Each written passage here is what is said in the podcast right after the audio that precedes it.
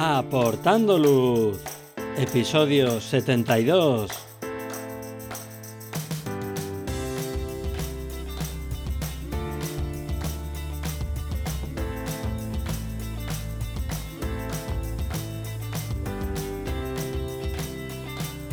Hola, ¿qué tal? Bienvenidos a este nuevo episodio de Aportando Luz, el podcast en el que hablamos de fotografía nocturna, su técnica, consejos de equipo.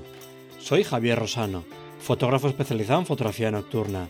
Os recomiendo que os paséis por mi web javierrosano.com, donde podréis ver mis últimas fotografías, el blog con consejos y fotografías nocturnas explicadas, y podéis también acceder a la formación online. Tenéis disponibles cursos para aprender la teoría, la iluminación, la composición o el procesado en fotografía nocturna. Pasad por la web y echad un vistazo a los cursos. En el episodio de hoy vamos a hablar sobre el color en fotografía nocturna.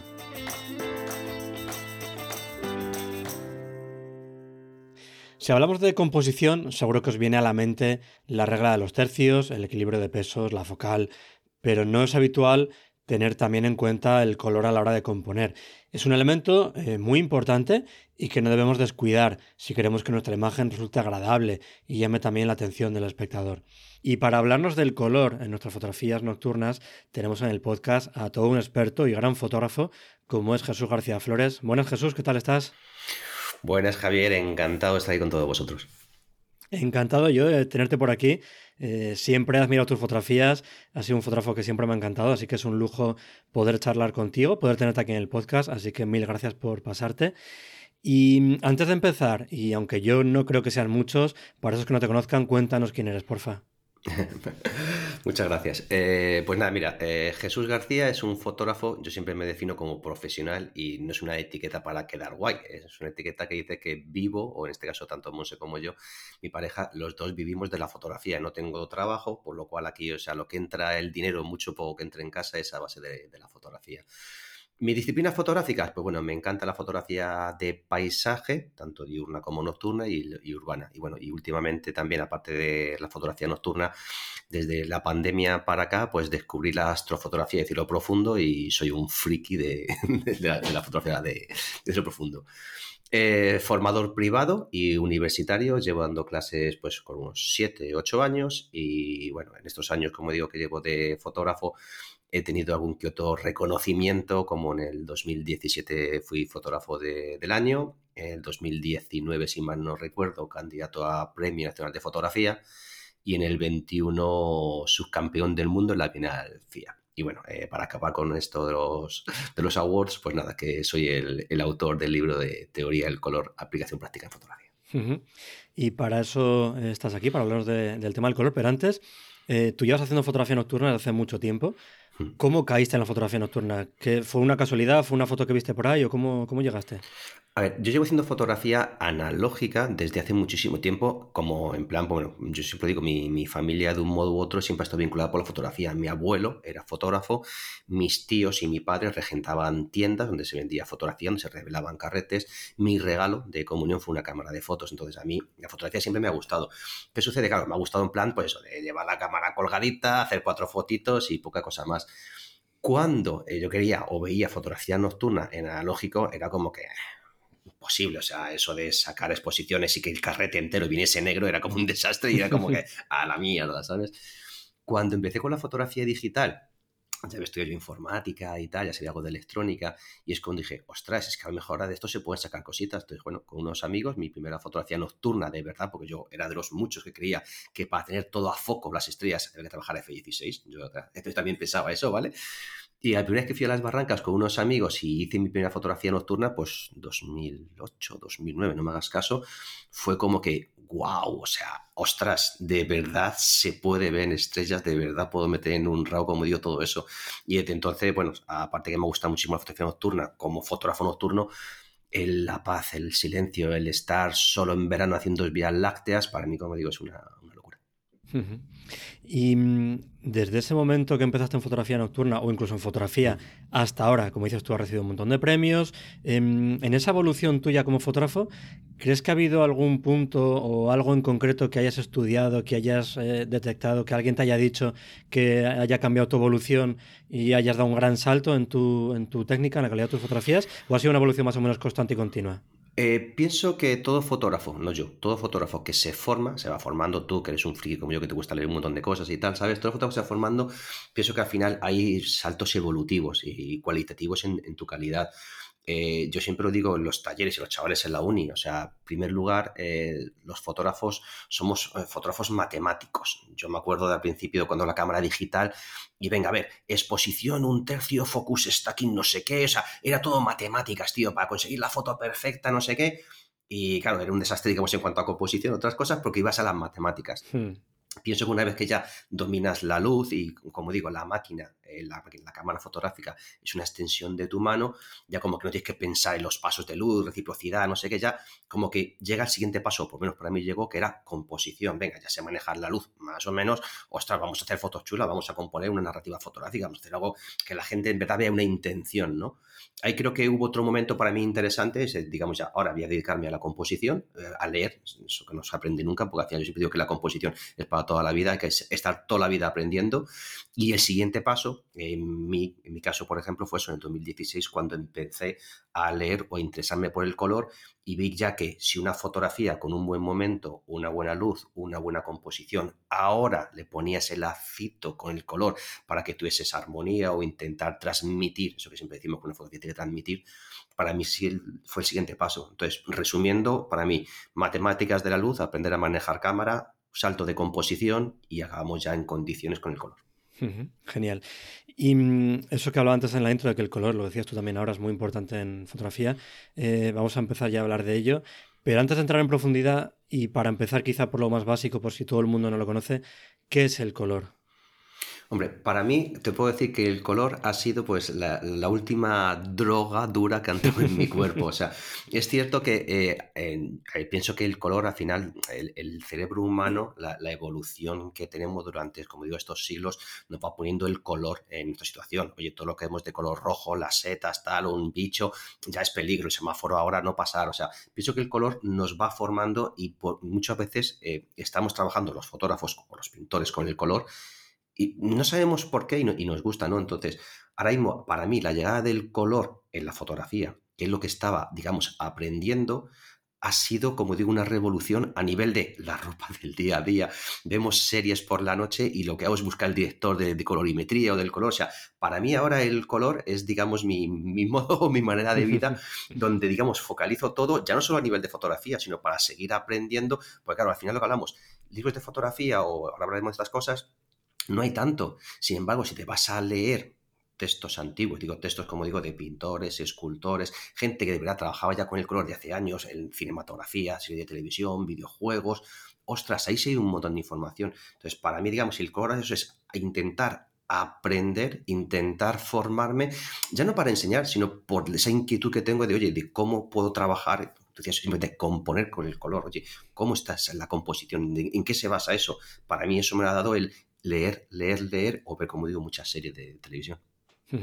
al final un elemento más en la composición, como decías tú, y sobre todo cuando ya hemos dominado la parte técnica de la exposición, la luz, hay que ir siempre puliendo todos los aspectos de nuestra fotografía para intentar dejarlo lo mejor posible. Y uno de ellos, y quizá de los últimos que trabajamos, sea este del color. Mm. Y a grandes rasgos, ¿en qué consiste esta teoría del color que cuentas en tu libro? ¿Qué buscas con esa teoría? Bueno, mira, eh, digamos que en el 2016, cuando empecé, digamos, en. Pues vi por un, artículo y tal de un fotógrafo americano, y colores análogos. Colores análogos, ¿y esto qué es? ¿Sabes? Estaba con un bosque tal y cual. Google, ¿no? Lo de siempre. Colores análogos. Empiezas a hacer búsquedas y te lleva a una cosa que se llama la teoría del color. ¿Y esto la teoría del color qué es? En 2016 no había libros en español, como digo, no había nada escrito. ¿vale? Y claro, te puedes buscar cosas en inglés que hay más cositas. Y de repente llegas a la teoría del color que te explican, digamos, según la, descripción, pues que la teoría del color es un grupo de reglas básicas en la mezcla de colores. Vamos a mezclar colores, ya sean pigmento, óleos o colores luz, en este caso fotógrafos, RGB. ¿Para qué? Para conseguir un efecto deseado. Vale, ¿y esto qué significa? Yo decía, vale, vale. Empiezas a leer, empiezas a interesarte y vale, ves que esa teoría del color lo que va a hacer es que mediante el uso de unas reglas, de unas armonías, ahora hablamos un poquito de ello, vamos a conseguir ciertos colores. Y esos ciertos colores van a servir no solo, como tú decías, para componer, por ejemplo, equilibrar pesos, por ejemplo, para dirigir la mirada o ya un poquito más meternos dentro y trabajar, como decía Ghetto o Goethe, colorear las sombras para transmitir emociones o sentimientos, por ejemplo, en la fotografía nocturna, ¿vale? Para ese misterio que queremos darle y tal. Entonces, todo esto para mí es cierto, claro, cuando te lo explican, o en un taller mío de ocho horas y media que doy todo mascado, es como que, guay, pero claro, yo era dos años que estuve ensayo, prueba, error, pico, pala en inglés, intentando ver lo que alguien hacía, por ejemplo, en moda ostras, eh, mm, ropa primavera, verano, ¿cuáles son los colores florales? ¿Cuál color es el de la alegría? ¿Cuál? Y yo decía, y esto, claro, ¿cómo lo extrapolas a la fotografía?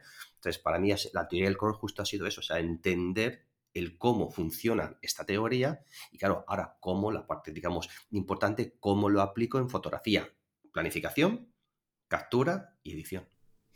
Genial. Y mm, lo comentabas tú antes, em, como muchas otras técnicas relacionadas también con la fotografía, la teoría del color se aplica hace tiempo en pintura, comentabas también en moda, o sea que no es algo que hayas inventado de cero, sino que lo que has hecho ha sido adaptarlo y traerlo aquí para, eh, pues eso, darnos la ventaja que otros ya conocían eh, en nuestras fotografías.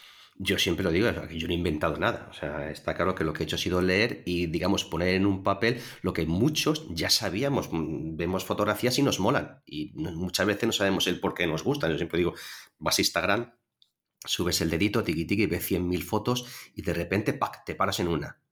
Haz el ejercicio. ¿Por qué te has parado en esa y no en las otras 300 anteriores, no? O sea, pues, al final, cuando empiezas a leer, ves que el cerebro humano lo primero que interpreta es el color y luego las formas. Luego así hacemos ya zoom, vemos el detalle, está enfocada, tiene ruido, pero lo primero que te llama eh, la atención, esos siete segundos que dicen, no es el color paso, lo primero que te, que te, impacta, ¿no? Entonces, eso elementalmente, como digo, no lo he inventado yo, eh, se aplica eh, hace tiempo en la pintura, en la escultura, por supuesto en el marketing, en el neuromarketing digital, ahora las páginas web, sabes que vas a comprar y casi compras sin querer y es porque está perfectamente estudiado todo. Hace tiempo no me acuerdo, leí, no me acuerdo el, el, el, report. Lo que decía, ¿vale? Este estudio es que el 70 de las decisiones que realizamos inconscientemente en el día a día, de que nos levantamos, el 70% son influenciadas por el color. O sea, tú vas a comprar al, pues a cualquier sitio, ¿vale?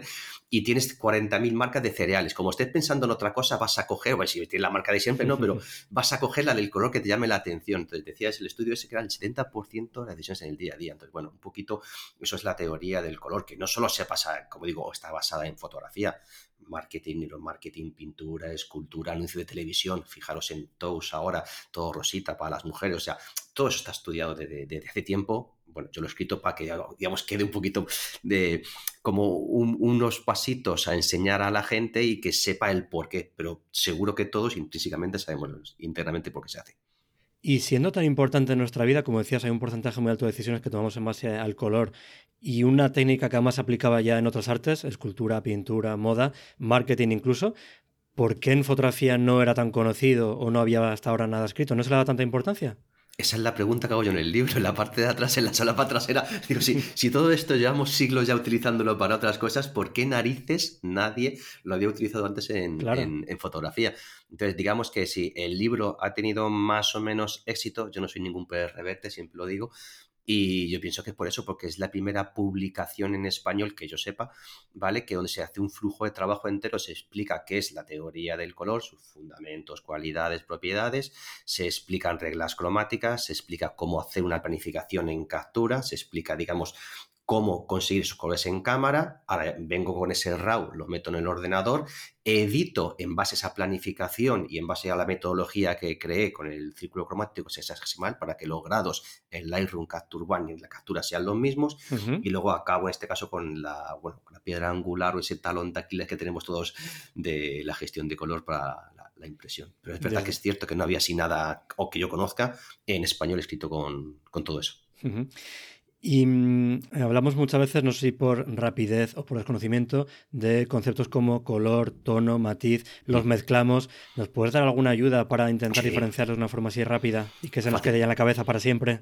facilísima. Yo en los talleres siempre hago la misma pregunta. Digo, a ver, que alguien me levante la mano que me diga la diferencia entre tono y color y pues ahora mismo si lanzamos esta pregunta a la gente que está ahora escuchando el podcast, tono, pues tono y color, pues color es color y el tono, pues un, sí, un, tono más saturado, un color más saturado, ¿vale? Entonces, yo siempre digo lo mismo y con esto va a quedar eh, claro. Eh, aquellos que trabajéis en Lightroom, Capture One o Photoshop, sabéis que tenéis un modulito que se llama HSL en Lightroom y HSB en Photoshop, ¿vale?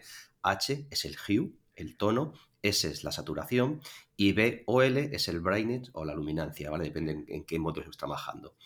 Mirad, a partir de ahora, el tono es lo que decimos, saca el color rojo, saca el color azul, saca el color amarillo, lo que llamamos color, ¿vale? Eso es el tono, esa hue, esa H, ¿vale?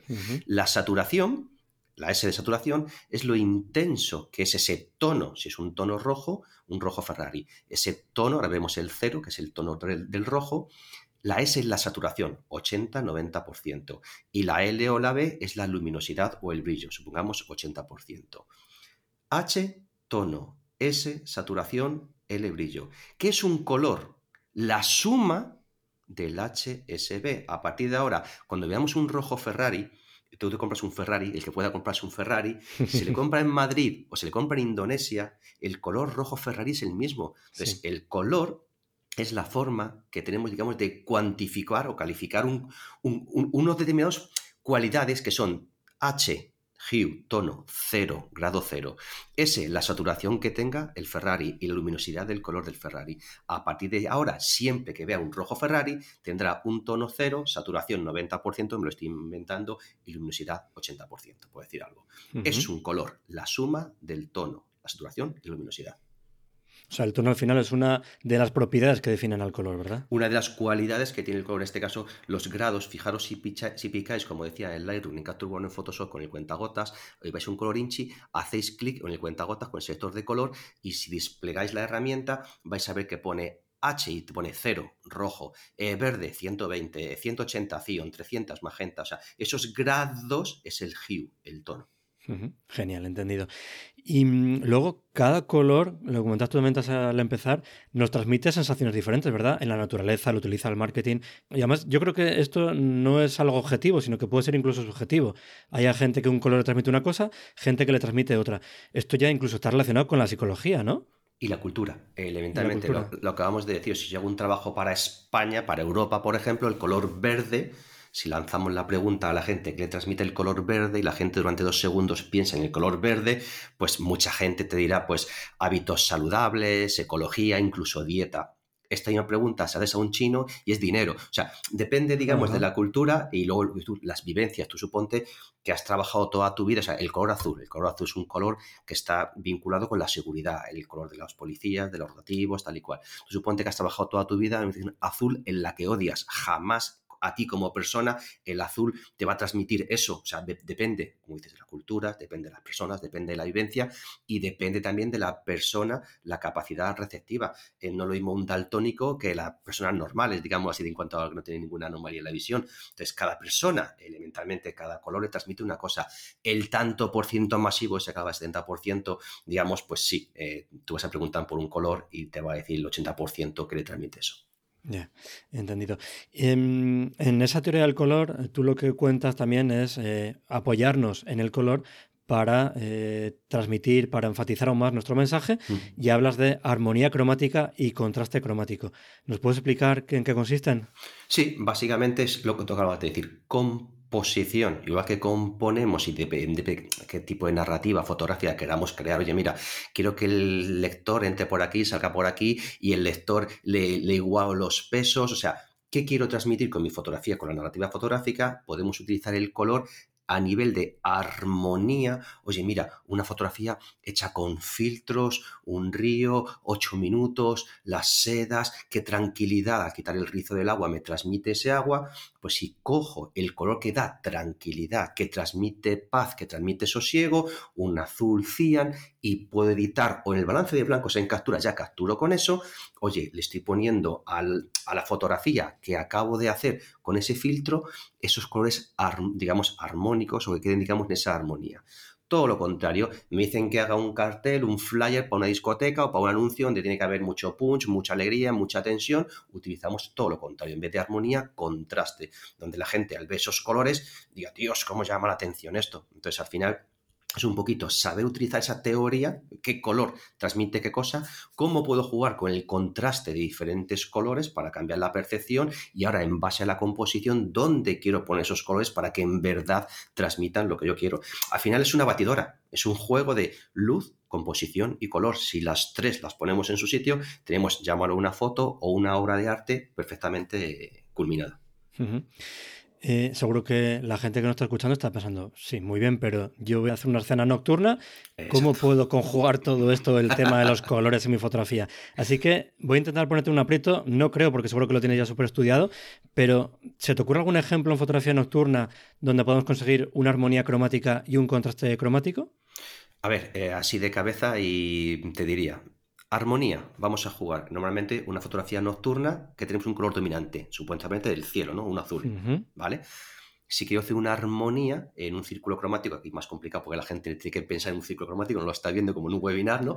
Pero en un círculo cromático, el color azul, ¿vale? Le tenemos de la mitad, digamos, del reloj, donde tenemos las seis, la, parte de hacia izquierda, ¿vale? El cian sería la parte de abajo, el número 6, cojo cogéis un, reloj, mirad, ponemos un reloj para que lo veáis mejor todos, y así lo explico perfectamente, porque esto cuando tú ves un círculo cromático es mucho más fácil, pero así va a ser más complicado. Las 6 es el color 100, que es el 180, ¿vale?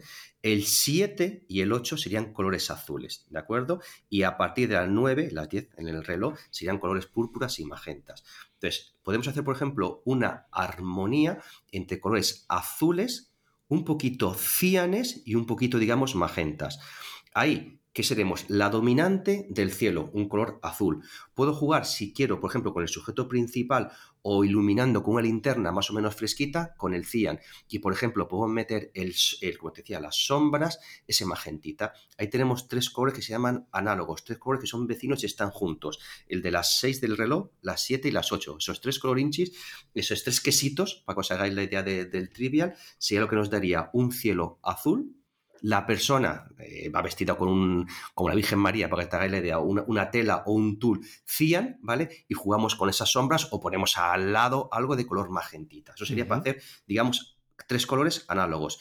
Y si quiero contraste, la fácil, la que siempre hacemos todos, colores cálidos contra colores fríos. La clásica fotografía que tenemos de Madrid, la M30 o la M40, con las torres y las estelas de los coches. Metemos el azul arriba, las estelas de los coches son rojas y en cuanto pongamos las, las ventanas o las farolas de color eh, naranjita, ya tienes, como digo, un contraste perfectamente para jugar. Entonces, al final es un poco componer, vamos a llamarlo así, con el color. Igual que decimos, oye, voy a hacer fotografía y salgo con el trípode porque me hace falta hacer una exposición de 20 segundos y llevo un gran angular, un 12 milímetros, porque quiero meter la vía láctea en vertical.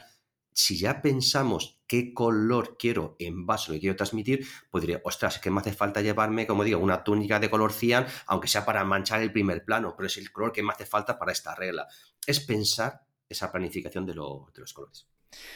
¿Tú tienes también como yo el maletero del coche lleno de de túnicas, llenos de chaquetas de colores? Estas las llevamos, sí. Correcto. ¿no? vale, vale. tenemos todas, la roja, la azul, la amarilla, tenemos todas. O sea, ese sujeto principal, ese punto que nos hace falta, es maravilloso. O sea que si algún día hay que jugar al Pachis humano, eh, cuento oh, con vosotros. Tengo todos. Perfecto. Además, eh, en tu libro hablas alguna vez también de ejemplos de cómo llevar esta teoría del color a la práctica. Hay ejemplos que pones de retratos. Pero claro, un retrato, tú eliges los accesorios que se va a poner el modelo. La modelo es mucho más sencillo. En paisaje diurno, em, partes de una escena que ya está, por decirlo así, como pintada. Tú puedes jugar con el balance de blancos, pero tampoco puedes hacer mucho más allá de modificar el balance de blancos, el encuadre para incluir o, o no incluir un elemento. pero nocturnas, lo que decías tú, tenemos la ventaja de que podemos aportar iluminación y esa luz o esas sombras pueden tener algún color que, nos venga bien. Em, y luego, todo esto que hemos hecho durante la toma de elegir balance de blancos, los, eh, la iluminación, los elementos del sujeto, se puede afinar incluso un poquito más durante el procesado, ¿verdad? Claro, a ver, la idea mm, o lo que yo quería crear con la metodología es, vale, explico a la gente en el libro qué es la teoría del color. Después de 200 páginas, ¿vale? De todo este rollo que estábamos hablando de fundamentos, propiedades, reglas cromáticas, ciclos cromáticos, cuando ya la gente entiende eso, dices, venga, vamos a planificar con el color. Para planificar con el color, como decías a la gente, el ejercicio que tú me acabas de hacer ahora, como a la gente se lo explicabas.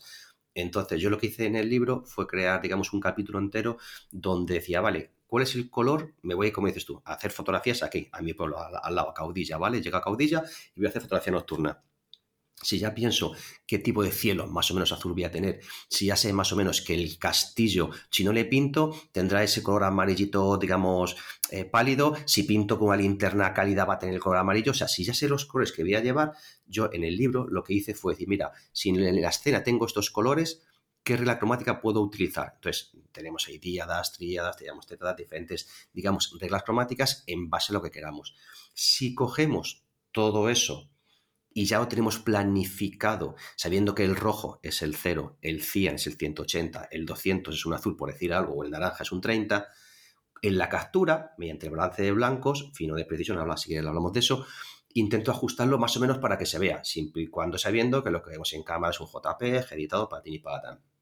Llegas a casa, lo metes en el ordenador, abres ya con Lightroom, Photoshop o Capture One y ves que el color rojo pues no es rojo, se ha ido un poquito, o el color azul que tú buscabas para meter la regla perfecta, no es el azul perfecto. Lo has intentado en captura, pero todavía las cámaras no capturan, digamos, con los tonos perfectos que nosotros queremos. Para eso está la segunda parte del libro, que era la edición, para decir, señores, coja el cuentagotas, se vaya al color rojo y en vez de un 0, que te queda un 0, le da un 15, por decir algo, ¿vale? Pues vamos a ver cómo podemos modificar y ese 15 llevarle al 0. Y el azul del cielo, en vez de un 220 azul, se da un 250, que es un azul con magenta. Bueno, no, al de retrasamos y llegamos al 200, de tal forma que he planificado pensando algo, he capturado, como la cámara captura, ahí no podemos hacer nada, pero en edición sí vuelvo a dejar cada color como debe estar. Es un poquito la idea de la metodología. Y además, mm, en esa edición no juega solamente con el tono del color, sino también con la saturación y el brillo. Es que esas son las cualidades que te va a hacer, perdona que te corte Javier, eso es lo que va a hacer, por ejemplo, siempre digo, mira, un color amarillo. El color amarillo, eh, hablando de Europa, pues todo lo que tiene que ver con el sol de por las mañanas, la calidez, la alegría, amarillo, brillante y saturado. Ahora, ese amarillo, tono amarillo, ¿vale? 60. Si le bajamos saturación, tú piensas, saturación bajada, ¿vale? Y le bajamos luminosidad, le oscurecemos, ese amarillo brillante precioso se acaba de convertir en un amarillo feo, un papiro, un mapa antiguo, algo que transmite vejez. Ostras, simplemente con cambiar dos cualidades, hemos dejado el mismo hue 60, cuidado, ¿eh? pero hemos modificado la saturación y la luminosidad. Eso es lo importante cuando ya conocemos el tema de la teoría del color, decir, no, es que ahora las cualidades es lo que me va a permitir jugar con el contraste, como tú me decías, jugar con la armonía. No solo es manejar el tono, que es el principio de la tabla de multiplicar, pero luego hay raíces cuadradas y ecuaciones, ¿no? Pues esa es la historia de jugar ya luego con las siguientes cualidades y lo que te permite, como te decía antes, que yo coja una fotografía donde tú acabas de decir cielo azul y la chica vestía como digo de ropa y digo, ¡ay, me hace falta un magenta! Ostras, que no tengo un magenta, no me he traído. Cojo edición y me meto el magenta en las sombras 3, ¿para qué? Para que todas las sombras el cerebro las transmita como ese aire de misterio, magia y tal, y son cualidades ya donde baja la saturación y luminosidad. Y además es curioso porque igual que en la toma, y no sé si siempre de forma consciente, pero muchas veces de forma inconsciente, acabamos metiendo a una persona con un chubasquero amarillo, un abrigo rojo, un abrigo azul. En el procesado de fotografía nocturna también ocurre a veces, yo creo que muchas veces, por lo menos a mí me pasa últimamente, que mm, si tienes una fotografía nocturna con contaminación lumínica, la acabas potenciando para fomentar ese contraste que tenías con el cielo azul que comentabas tú. Y es una cosa que no estás pensando en teoría del color, sino que casi te lo pide el cuerpo al ver la foto. Porque tienes la teoría del color intrínseca, o sea, todo lo tenemos. Todo cuando nos levantamos por la mañana y nos vestimos decimos, ¿qué pega esto con esto? ¿Qué ropa nos ponemos las mujeres? ¿Qué zapato con qué complemento? Eso es teoría del color puro y dura. Y según tu estado de ánimo y estás más jorobado y estás más alegre, coges unos complementos, coges otros. Lo sabemos. O sea, la teoría del color la sabemos, pero falta, digamos, que nos lo explicaran a papel, ¿no? tú lo acabas de decir. Yo las fotografías primeras que hacían en Caudilla o las Barrancas hace años, la gente quitaba la contaminación y yo sin saber por qué la potenciaba. Es que a mí me mola el cielo azul y la contaminación naranja tope. Y, pues vaya mierda, pues que a mí me gustaba, claro, a mí me gustaba porque el cerebro al final lo que hace es eso, es equilibrar. Si quitamos esa contaminación, ese cálido, la fotografía queda muy fría. Si quieres transmitir frío, perfecto, ya lo tienes. Pero si quieres balancear, equilibrar y que la fotografía no parezca tan fría, te hace falta meter ese cálido. Llámalo persona de rojo, chaqueta roja, llámalo estelas rojas, llámalo farolas magenta, eh, magentas, naranjas o la contaminación. O sea, siempre, aunque no lo pensemos, el cerebro lo sabe y lo intentamos aplicar, a lo mejor no intuitivamente, pero ahora que lo sabes dices, es que me hace falta un punto para decir, oye, aquí equilibrio. Y luego imagino que habrá veces, como en un paisaje diurno, en las que estás un poquito más limitado y el mayor porcentaje del trabajo con el color lo haces en el procesado, y al revés, hay otras en las que puedes intervenir en lo que hablamos antes del caso de un modelo, una modelo, puedes intervenir en el vestuario, en los accesorios, iluminación, y el trabajo en el procesado es mucho menor, ¿no? Que en otros casos. Claro, a ver, eh, el, trabajo del procesado va a venir siempre, depende de cómo venga el día, digo el día en la captura, tú acabas de decir, a amanecer, a atardecer, ahora que estamos con el lío de las nieblas pues depende, como venga el amanecer de Toledo de las nieblas y esté el sol, digamos, más potenciado, que no haya nubes en medio, pues te pintará de lujo y entonces ese magenta que te queda detrás antes de, amanecer y ese azulito cian que sale en las nubes, queda perfecto. Si tienes una nube delante y ese día no ha pintado, pues opción A, o la foto a la basura, o opción B te toca editarla a mí, a ti. En este caso, a la forma de edición, te podemos hacerlo, uno, elementalmente, como tú decías, balance de blancos, que en este caso yo en cámara, aparte de trabajar con el balance de blancos, los clásicos, ¿vale? Con los automatismos de tusteno y los Kelvin, eh, yo en el libro hablo de lo que se denomina balance de blancos fino, o de precisión. Cada marca, Canon, Nikon, Sony, lo llama de una forma. Los más inteligentes han sido los de Sony, que se llama ABGM, que son los, la cuadrícula, digo, se han, roto el culo los jodidos, ¿sabes? Pero bueno, con el balance blanco fino de precisión eh, siempre cuento la misma historia. A ver, no es un Lightroom, ¿de acuerdo? Esto no es como tocar el Lightroom, pero sí es cierto que si somos capaces de aprender a manejar este balance blanco fino de precisión, podemos coger una dominante imaginaros, como digo, las nieblas, Toledo, ¿vale? Y yo quiero que la dominante de mi niebla sea como tu fondo, un color así eh, cian, oscurito, ¿sabes? Pero un color, digamos, así cian. ¿Qué es lo que hago? Pongo un balance de blancos, busco con automatismos, con Kelvin, yo voy buscando que más o menos mi niebla más o menos tenga ese balance frío. Ahora, con este balance fino de precisión que se llama AB de ámbar, blue, GM de green, magenta, a los señores del podcast que empiecen en Lightroom. Lightroom, arriba a la hora de editar, tenemos la temperatura, que tenemos un azul, blue, y un cálido, un ámbar, y abajo tenemos el matiz, tenemos un green, un verde y tenemos un magenta. Pues no digo, repito, no digo que en cámara sea un Lightroom, pero sí me vale para decir un color azul que he dominado con el balance de blancos, ahora con el ABGM, con esta cruceta, digo ese azul, si le meto verdes, ¿qué sucede? Se va a. Si ese azul le meto rojos, se va a magentas. Entonces yo puedo controlar la niebla para que diga, oye, la dominante sea de este color. Y ahora, cuando ya tengo la fotografía en casa, he visto que no ha sido capaz de la cámara dominar como de verdad era, oye, quiero poner un tono 192. Clico, selector de color, 192 y me lo llevo a donde me interesa. Esa es la forma de trabajar en diurnas, en nocturnas, en bodegones, donde queráis, siempre y cuando, digamos, no tengáis el color perfecto, ¿vale? Cuando estamos en estudio y los complementos son los que son, maravilloso. Eh, entendido. Con este ejemplo os iba a hacer daño porque, para los que no lo sepáis, hace unas cuatro horitas estaba en Toledo comiéndome una mierda con las fotos de la niebla porque estaba totalmente cubierto de niebla, así que no podía hacer ni esa foto famosa del Alcázar ni de la catedral que tiene también Jesús. Así que ha sido hacer daño y Jesús, te la guardo. No, porque estaba casi al lado tuyo y tampoco me comí la mierda yo, y que A ver si otro día tenemos más suerte. Correcto. Y hemos hablado del color en el momento de la toma, en el procesado, pero todo este trabajo que hemos hecho antes, que no es poco, no vale de nada si no trabajamos en un entorno adecuado con nuestro ordenador, con un equipo calibrado y con los espacios de color correcto, ¿verdad? Mira, esa es la, como digo siempre, es el talón de Aquiles que tenemos todos los fotógrafos. O sea, nos compramos unas cámaras carísimas, objetivos carísimos. Nos vamos de viaje al culo del mundo, ¿vale?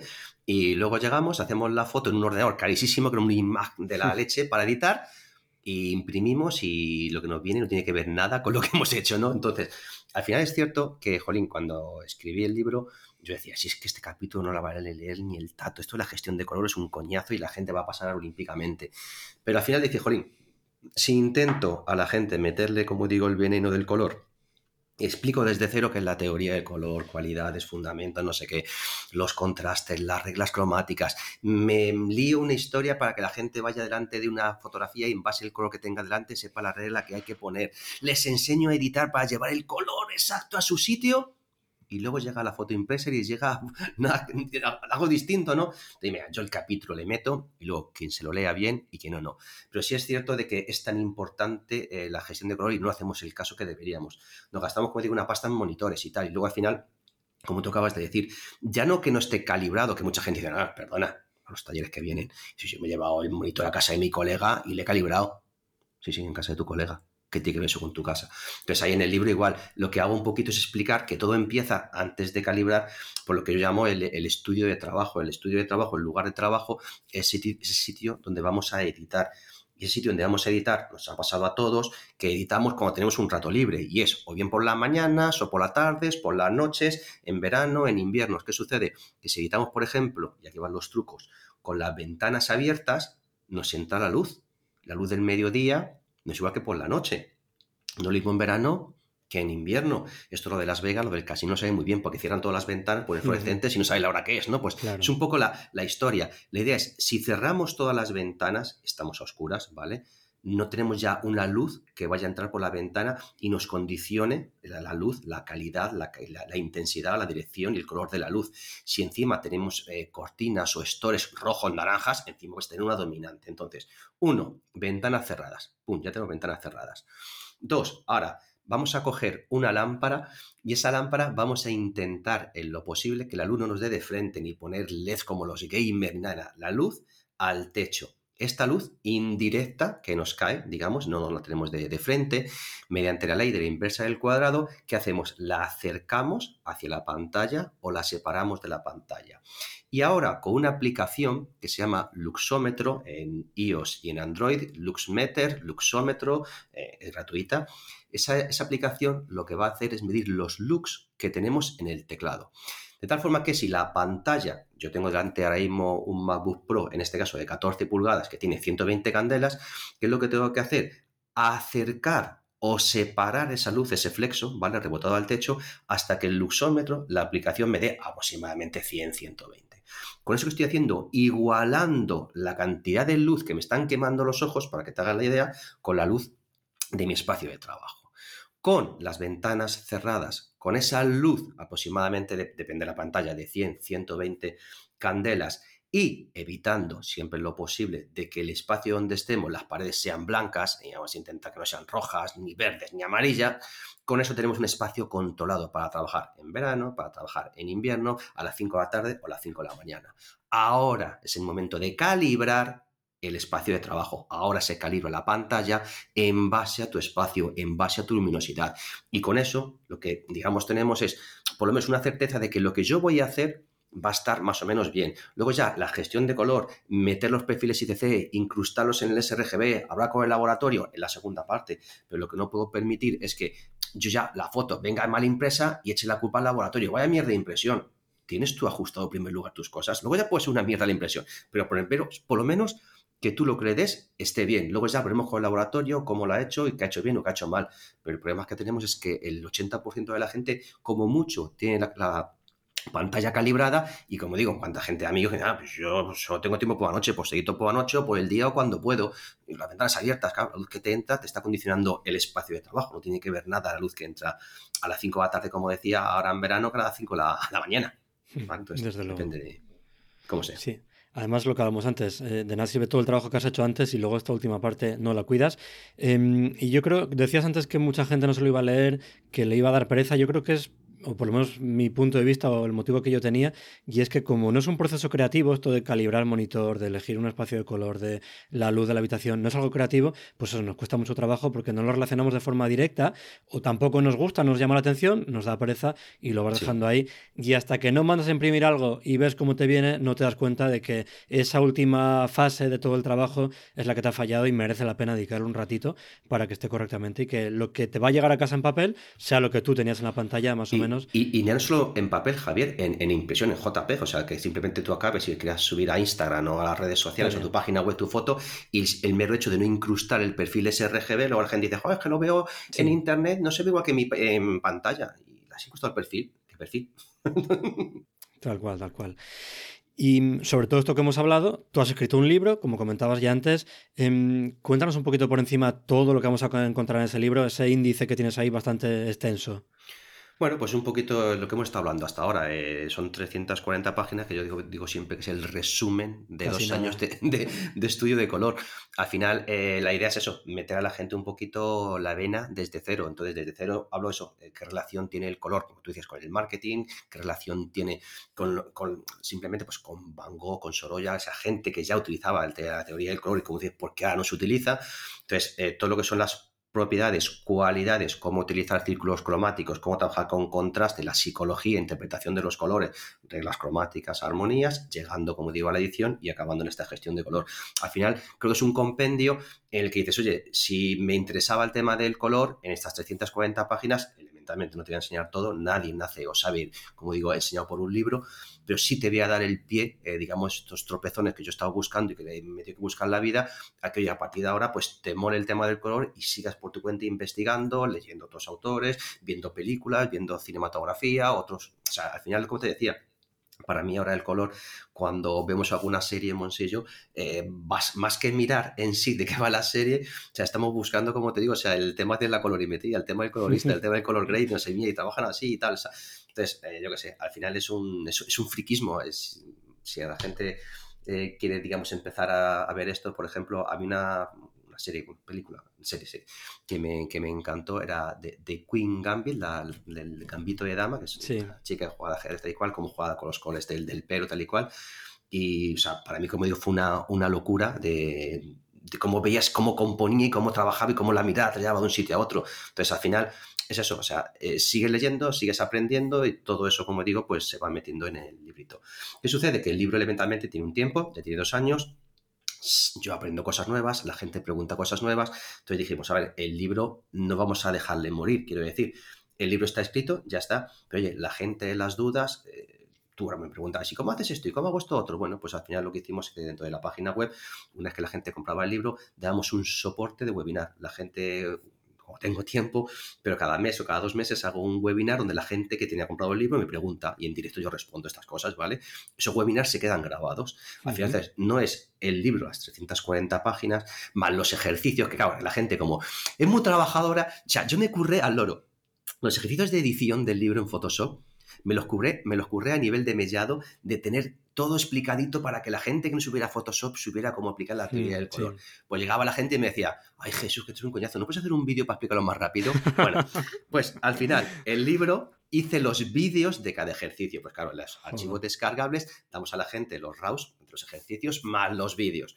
Los webinars, llevamos como 8 o 10 horas de webinar donde la gente pregunta. Entonces, pienso que eh, el éxito del libro no solamente es que sea el primero, sino que al final el soporte, que oye, yo te vendo el libro y me olvido de ti, no, yo te vendo el libro y cada X tiempo hacemos un webinar para dudas, preguntas y oye, todo esto va creando una comunidad que al final ves que la gente que empezó hace dos años me manda fotos y mira, he visto y he aplicado esta teoría y tal y cual y ves que la gente poco a poco, no es fácil, pero lo va entendiendo y dices, bueno, mira, algo estaremos haciendo bien, ¿no?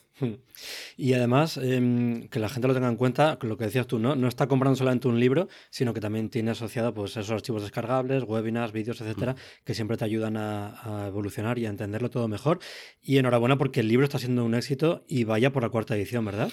Sí, o sea, jolín, a ver, te decía antes de empezar, ni en mis mejores sueños pensaba yo que íbamos a llegar a la cuarta edición, o sea, es una locura. Y claro, eh, cuando eh, vamos a imprimir, yo hablé con Mario Rubio, digo, oye Mario, debe hacer el libro tal y cual, ¿y cuánto imprimimos yo? Y dice, hombre, yo imprimí en su primera edición del fotógrafo nocturno, imprimió mil libros y lo vendí en seis meses, siete meses. Digo, ostras, Mario, el tirón que tienes tú no lo tengo yo. ¿Cómo hace yo mil libros tal y cual? Jesús, ¿quieres hacer caso? Haz dos mil. ¿Pero cómo dos mil, Mario? ¿Estás loco? Que sí, que luego tal, que no. Mira, dije, mira, ni, ni, él me dijo 2000, él hizo 1000, digo, mira, eh, me tapo los ojos, digo 1500, porque al final, claro, el libro, no lo he comentado, pero el libro es de autoedición, o sea, no lo trabajamos con ninguna distribuidora ni nada de nada, o sea, lo vendemos solo nosotros, no se puede comprar en nuestra página web, no tiene ni Amazon, ni el, el corte inglés, ni nada, ¿vale? Claro, me que pagar a mí 1500 unidades, ¿sabes? Y digo, madre mía, chaval, digo, como no se venda, tengo para empapelar mi casa toda la vida, o sea, ostras, claro, lo lanzamos también, digamos, entre comillas, la suerte que fue en la pandemia, eh, la gente estaba en casa, la gente no podía hacer nada. Claro, 1.500 libros en una semana. O sea, fue como Fíjate, madre mía. ¡Buah! O sea, locurón no. Es verdad que se ha ido vendiendo eh, una semana o un mes. No creo que que fue un mes. Da igual. 1.500 libros, como digo. O sea, la primera edición no la cascamos en nada, ¿vale? Entonces, claro, eh, llegar, como digo ahora, a la cuarta edición, como digo, eso sigue siendo una locura. Es quiere decir que, bueno, o sea, lo que digo, a la gente el tema del color le está interesando y, oye, la comunidad que estamos haciendo, pues se, retroalimenta, lee unos libros, lo comenta a otro, oye, mira, hago esto, yo antes lo hacía así, ahora lo hago asado. Como te, decía antes, creo que, bueno, algo bien habremos hecho. Desde luego que sí. Em, yo me lo autorregalé, lo que me trajo alguna bronca tuya y de Monse. Eh, porque ellos querían regalármelo, pero ni con este caso de Jesús, ni con nadie que haya pasado por el podcast, eh, que además me lo han ofrecido todos, no he aceptado nunca ese regalo. Primero, por independencia también entre eh, la entrevista y el libro. la gente que viene aquí para hablar de fotografía nocturna no viene aquí porque me haya regalado un libro, no viene aquí porque me haya pagado algo de dinero, sino que me parece muy interesante lo que están contando. Eh, tengo su libro, me compro su libro y, quiero, pues eso, que todo el mundo lo, lo conozca, que nos cuente un poquito de qué trata y luego también por una cosa muy importante que también está relacionada con la psicología, como el color que hemos hablado antes, y es que si a mí me regalan un libro, seguramente lo dejaré ahí aparcado para cuando tenga mucho tiempo. Sin embargo, si me lo compro, entonces tengo la necesidad de leérmelo porque, pues como he pagado dinero yo, eh, sé que para mí es algo muy importante, que tengo que amortizar esa inversión y que sí o sí me lo tengo que leer. Entonces, desde el punto de vista egoísta, como me lo quería leer, dije, no, mira, esto lo pago yo. Y mm, he leído gran parte del libro durante estas vacaciones de Navidad. Además, me he sentido un poquito como los estudiantes cuando tenían que prepararse los exámenes para la vuelta de vacaciones tenemos que grabar el episodio a la vuelta de vacaciones, así que le he metido caña al libro durante, durante Navidad. Es un libro súper interesante que cubre todo en profundidad, todo lo que hemos ido hablando, y además que te da claves también sobre cómo puedes poner en práctica pues, la teoría del color en cualquiera de tus fotografías, con muchos ejemplos que te van a sentar esa teoría. Así que de verdad recomiendo a cualquier fotógrafo que quiera seguir aprendiendo y evolucionando, pues que compre este libro, porque seguro que, le ayuda a dar un, un salto a sus fotografías y a terminar de redondear esas fotografías que, como decía antes, Jesús, al final en redes sociales tenemos cinco segundos para ver cada fotografía.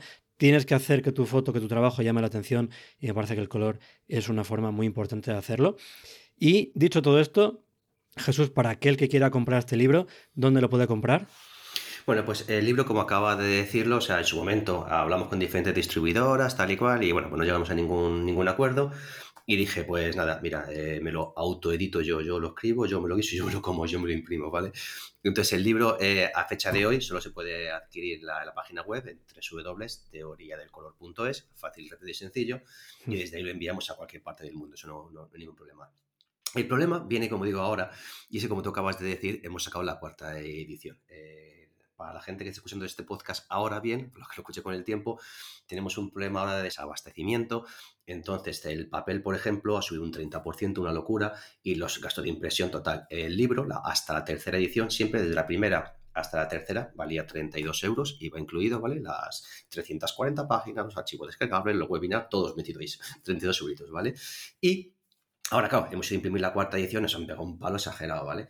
Entonces, bueno, eh, ya que el señor Javier eh, se compró su libro, pues yo dije, mira, más chuna, perdón, putada, correcto, pero mira, eh, yo me comprometo con vosotros en regalar uno o dos libros, los que el señor Javier quiera.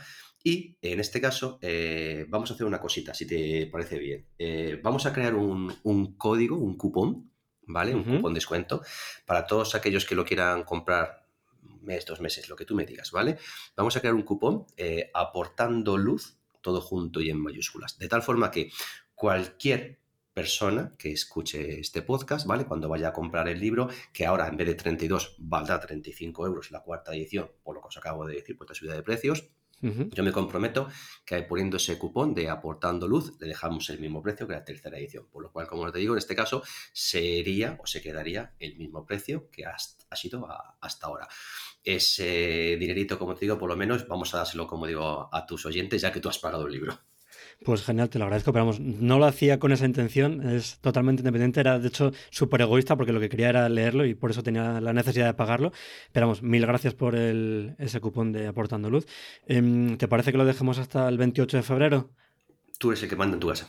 Venga, perfecto. Pues ya sabéis, aportando luz hasta el 28 de febrero al comprar el libro de Jesús. Y como decía, gracias a Jesús, dos unidades de este libro pueden ser vuestros. Para eso hemos organizado un sorteo. Bueno, casi lo organizan ellos, porque todos los gastos de envío y todo va a correr de su cuenta, así que las gracias son para ellos y mm, las condiciones son las habituales, ¿vale? Entonces, en la cuenta de Instagram del podcast de Aportando Luz, haré hoy mismo, cuando salga esta, este episodio, una publicación para el sorteo con una imagen del libro de Jesús. Así que la podréis distinguir fácilmente al resto de publicaciones de los episodios, que son simplemente la carátula. Este no, esta, esta publicación del sorteo será esa imagen del libro de Jesús. Y en esa misma publicación pues tendréis las condiciones para participar. Pero bueno, ya como decía, son las habituales. Yo las resumo. Eh, hay que ser seguidor de Aportando Luz y de Jesús García Flores en Instagram. Eh, tenéis que darle like a la publicación del sorteo y mencionar al menos dos personas en un comentario. Y muy importante, la dirección de envío, porque si no esto ya se va de madre y ya que Jesús y Monse se ofrecen a hacer este sorteo de dos libros, pues eh, vamos a limitar esa dirección de envío a España porque los gastos fuera ya son se van un poquito de, de precio y el sorteo, que comienza, digo, hoy cuando se publica este episodio, terminará a las 23.59 hora de Madrid del 27 de enero. Y el ganador, pues anunciaré al día siguiente, el 28 de enero, en una historia en el perfil del podcast. Así que nada, lo dicho, mil gracias Jesús por este, estos dos ejemplares que sorteáis y seguro que les vendrá genial tanto ese cupón de descuento como estos dos ejemplares a los oyentes para aprender y les vendrá muy, muy bien. Me encanta. Y mm, una cosita, ¿va a haber una continuación de este libro? En, otra vida. si tiene mucho tiempo libre, Jesús, no os engañes. correcto. Yo siempre lo digo, eh, dormir está sobrevalorado, o sea, ¿no? Desde luego. Pues a ver, sí, eh, la, idea, y de hecho ya llevamos tiempo trabajando en ello, lo que pasa es que tenemos mil de proyectos en la cabeza, mil colaboraciones, congresos, ahora con el tema de, de como decía, o el tema de la presidencia de la Confederación, pues también muchos fines de semana nos tenemos que ir fuera. Entonces, sí, eh, llevamos tiempo trabajando en ello. No va a ser una segunda parte como tal, dicen que segundas partes nunca fueron buenas, ¿no? Eh, entonces, pero sí, eh, la idea es que salga algo, no sabemos si en dos, tres, cinco, seis meses, el año que viene, no lo sabemos, pero también relacionado con el color. Está, está, está ahí, se está cociendo. genial. Es que al final es una temática tan grande, tan densa, tan intensa que son 340 páginas que decías tú. Obviamente no puedes abarcar todo y hay cositas que quizás, eh, no sé si por tu evolución o por cómo ha sido que ha ido respondiendo la gente, eh, merezca la pena ir continuando. Y además del libro, pues si alguien interesado en aprender contigo, eh, ¿organizas talleres de fotografía o de teoría del color o algo así? Sí, bueno, exactamente. tiempo atrás, no cada fin de semana, pero casi, y ahora que hablamos, con la cantidad de cosas que tenemos en la cabeza, imposible. Eh, pero sí, eh, de hecho, bueno, eh, el último le hice en Orihuela hace unos meses, en Alicante. lo que hacen ahora básicamente las asociaciones, contactan con nosotros, oye Jesús, que he visto el curso este tal y cual, yo en la página web teoriadelcolor.es hay una parte que se llama workshops, entonces la gente ahí ve los talleres que hacemos, tal y cual, ahí está explicado de teoría del color, nueve horas lo que damos, todo lo que hacemos, entonces en este caso las asociaciones se ponen en contacto conmigo Oye Jesús, queremos hacer un taller de teoría de color. Perfecto, fecha, miramos agenda, cuadramos agenda. A partir de ahí, oye, somos 8, somos 10, somos 15, somos 20, somos 32. Depende, digamos, la cantidad de personas, ajusta el precio para que salga, digamos, rentable a nosotros el ir y a ellos que salga un precio económico. Y guay, nueve horitas donde ahí sí, claro, lo que hablamos es desde cero, es como el libro, pero me tienen físicamente, entonces claro, dudas, consultas, preguntas, eh, hacemos edición en directo, revelamos aplicando la teoría con el Lightroom, creamos paletas en Photoshop para hacer armonías, ahora por ejemplo, y vuelvo a las nieblas y no puedo meter el dedito, suponte que tienes una sesión muy buena de nieblas donde una mañana ha hecho la foto del Alcázar, ha hecho la, me salía, digo, el Alcázar, la... La catedral. La catedral no me salía, ¿vale? Eh, San Juan de los Reyes, la academia, tienes cuatro o cinco fotos de la misma sesión muy bonitas, ¿vale? Pues vamos a darles a todas la misma armonía, la misma luz a las luces, la misma sombra a las sombras, la misma dominante, de forma que tú supones que imprimes esas cuatro o cinco fotos y tienes una serie perfecta, ¿no? Pues eso nos vamos a hacer en Photoshop, hablamos de la exportación, gestión de color, calibramos, bueno, el curso, como digo, son nebolitas muy interesantes, donde bueno, básicamente, digamos, me, abro un canal para eso, que en esas nueve horas la gente, en lo posible, se entere de todo lo que pueda. Genial. Pues en cuanto consiga hacer una foto de las nieblas de Toledo, me apunta a uno de los talleres. Te vienes. Venga, mañana me apunto otra vez. Vamos a intentarlo. Y antes de terminar, momento de promocionarte, ¿dónde te podemos encontrar? ¿Cuál es tu página web? ¿En qué redes sociales estás? ¿Cuál es tu usuario? Sí, bueno, eh, teoriadelcolor.es, página web, digamos, de trabajo, vamos a llamarlo así, y luego, bueno, la que llevo de, hace tiempo, antes de arrancar con Teoría del Color, que es Jesús M. García, entonces jesusmgarcía.es es mi página, digamos, de diversión, donde cuelgo mis fotos, mis aventuras por el mundo, los viajes que he hecho, ¿vale? Pues Jesús M. García, y luego en redes sociales, en Instagram, Jesús García Flores, es, creo que está puesto, y en Facebook Jesús M. García Flores también, o sea, Jesús García Flores o Teoría del Color. O, mira, ayer muy interesante también, eh, hablando con, con, un señor me lo decía, dice, que tú pones en, en Google, pones libro de color de Jesús, dice, ya sales por todos lados, o sea, algo así O sea, digo, pues mira, eso está guay, pues estamos bien posicionados. Claro, desde luego. Muy bien, de todas formas, como siempre, dejarás enlaces a las páginas web y redes sociales en las notas del episodio para que os sea más fácil eh, conocerlo, eh, suscribiros a, a sus redes sociales porque ya digo que vais a alucinar. Además, también pones muchos ejemplos, ¿verdad? Conoces tus fotografías. Claro, al final no sé decir lo alto, lo guapo y lo rubio que soy, que mentira, ¿no? Entonces, al final, eh, Jolín, siempre que publico algo, creo que al final, si la gente que te sigue en Instagram o en redes sociales, está guay de también un puntito de, oye, mira, llévate esto, o sea, ahí está la foto, si quieres dar el like o no le das el like, pero mira, te enseño que esta foto y te enseño las reglas cromáticas que he utilizado. ¿Para qué? Si ya eres lector del libro o en un futuro luego compras el libro, ya vas a saber cómo aplicar esos tonos, ¿vale? Y mira, estás trabajando así las luces, así las sombras y los medios tonos. Si mañana voy yo y vuelvo a las nieblas y hago la misma foto, ya tengo el color de las luces, el color de la sombra y los medios tonos que ha utilizado Jesús. Entonces, digamos, lo que aporto es la idea de cómo yo he editado esa fotografía. Perfecto, muy bien. Pues nada, Jesús, me ha encantado charlar contigo, que nos hayas acercado a ese mundo del color tan desconocido para muchos, también complejo, pero que yo creo que tiene mucha importancia, así que nada, muchísimas gracias. No, a ti, Javier, siempre gracias por, por invitarme, gracias con todos vosotros. Es un placer y nada, ya sabes que uno, estoy en las nieblas para cuando quieras y dos, para volver aquí también cuando quieras. Perfecto, muchas gracias. Un abrazo, Jesús. A vosotros. Y hasta aquí este episodio en el que hemos hablado sobre el color en fotografía nocturna. Si os ha gustado este episodio, suscribiros para no perderos los próximos capítulos y si queréis colaborar para que el podcast llegue a más gente, os agradeceré vuestros me gustas, valoraciones y comentarios. Muchísimas gracias por escucharme y por vuestro apoyo. Hasta el próximo episodio.